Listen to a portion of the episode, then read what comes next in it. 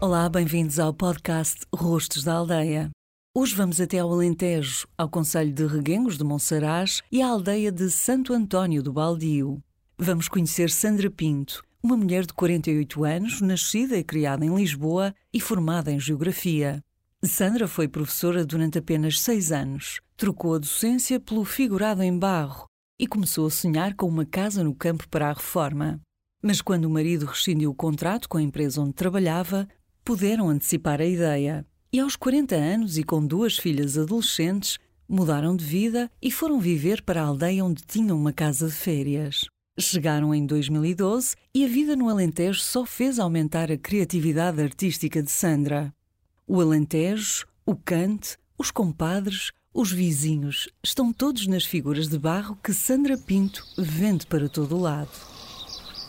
Viemos passar um dia, um fim de semana, um fim de semana aqui na zona e dissemos, apaixonámos pela região e dissemos, pronto, um dia se surgir a oportunidade é exatamente para aqui que queremos vir passar os nossos dias.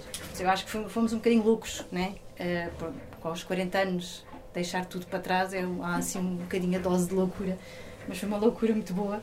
Uh, e da qual não nos arrependemos, não é? Portanto, ou seja, isto foi em 2012, uhum. uh, quando surgiu a oportunidade e nós dissemos, pronto, vamos agarrar nas filhas, nas malas e vamos embora. Encontramos esta casa que estava em ruínas, metade dela estava em ruínas, mas que tinha esta paisagem fantástica. E na altura, quando decidimos uh, sair, eu já trabalhava em cerâmica, mas não fazia estas peças. E achei que o tema Alentejo era fantástico. E foi mais uma loucura pegar no tema e começar a fazer peças dentro do tema. Uhum. E pronto, foi assim que as peças surgiram nessa altura, em 2012. Uh, sempre, foi, sempre tive uma, tinha uma oficina em Lisboa, pronto, uh, e trabalhava e fazia feiras de artesanato. O tema, este tema, estas uhum. peças surgiram só Uhum. Com, a par com a mudança. Eu, a minha formação não tem nada a ver com isto. Eu, fui, eu tenho a licenciatura em Geografia, portanto, ou seja, okay. completamente a, a leste de tudo Sim. isto. Uh, ainda dei aulas durante seis anos e depois, na altura, cansei-me de ser um bocadinho de estoque do Ministério da Educação. E, e pronto, e, e comecei a dedicar-me ao artesanato. Eu fui buscar um bocadinho, pronto, as pessoas, o, a expressão corporal das pessoas, o tema do, do, do campo, os pastores, pronto. E foi assim que surgiu todo este tema. Uma foi uma surpresa porque, lá está, é um nicho de mercado, porque é um tema muito específico.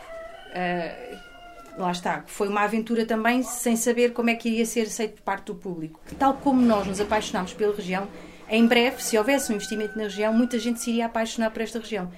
E foi assim que começaram as casas de type, ou seja, uh, nós comprámos uma casa, comprámos uma casa, não, nós já tínhamos uma casa, que era a nossa casa de férias, Sim. foi assim como começámos a vir para baixo, antes de vir morar efetivamente. Uh, tínhamos uma casa de férias que transformámos em alojamento local Uh, e depois, de vez em quando, foram surgindo casas. Procurámos sempre casas que tivessem como a nossa. Ou seja, que tivessem ruínas e que nós fizéssemos uma reestruturação da casa, mas que ela mantesse, mantivesse algum traço original. foi fugir de toda, toda aquela azáfama da cidade que nós tínhamos. Ou seja, viveu mesmo no centro de Lisboa? Exatamente. Portanto, aquele, todo aquele stress daquelas migrações pendulares que nós fazíamos constantemente, de casa de baixo, trabalho, casa, uh, uh, pronto, tudo. O trânsito, as pessoas, o barulho, a confusão, eh, desapareceu por completo, não é?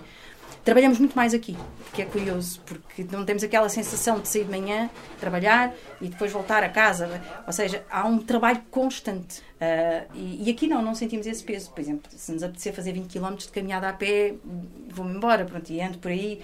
Uh, tudo, a paisagem, o comer é fantástico. o vinho é ótimo. Portanto, eu acho que aqui há tudo um pouco. A paisagem é magnífica. Uh, estamos muito próximo de Lisboa porque ao fim e ao cabo em duas horas estamos Sim. num instantinho. Em Évora estamos em meia hora, 40 minutos, seja, estamos próximo de tudo aquilo que é, faz falta, mas não estamos em contacto direto com essa realidade. Uhum. E isso faz, é, é, faz uma, uma, uma, quebra que, é, que eu acho que é importante, que a pessoa... E depois aprendemos, aprendemos a viver sem muitas coisas com as quais tínhamos e que realmente não nos fazem efetivamente falta, falta, e ocupam sim. muito do nosso tempo diário uh, na nossa vida e que nós percebemos que afinal esse tempo pode ser dedicado a outras coisas pronto, porque elas sim. realmente não nos fazem falta.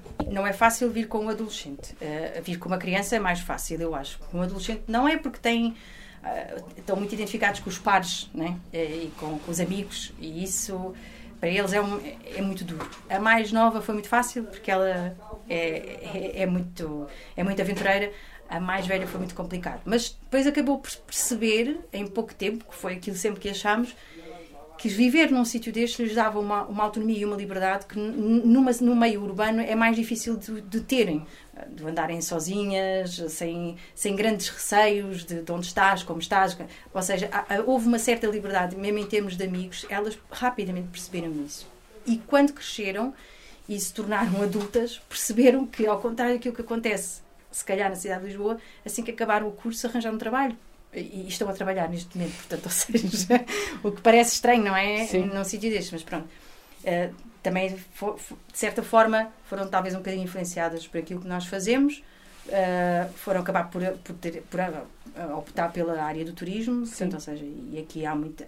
Lá está, desde que nós começámos com a Casa do Compadre, as unidades turísticas aumentaram assim. Sim. Que é uma coisa louca. Eles tiraram um curso na, na Escola de Turismo de Lisboa, pronto, uhum. e porque em Évora não tinham uh, uh, o, o, que queriam e ficaram alojados em casa de familiares, depois voltaram. E... Arranjaram logo emprego e voltaram, pronto. Sim. Estão, eu, acho, eu acho que elas já não se sentem. Vão muitas vezes a Lisboa, Sim. mas mais vezes até do que nós, sentem mais falta da cidade do que nós, mas acho que voltar já não, já não está nos horizontes delas, pelo menos tão, tão breve. Conheça melhor a história de Sandra Pinto e a história de muitos outros rostos da aldeia em www.rostosdaldeia.pt.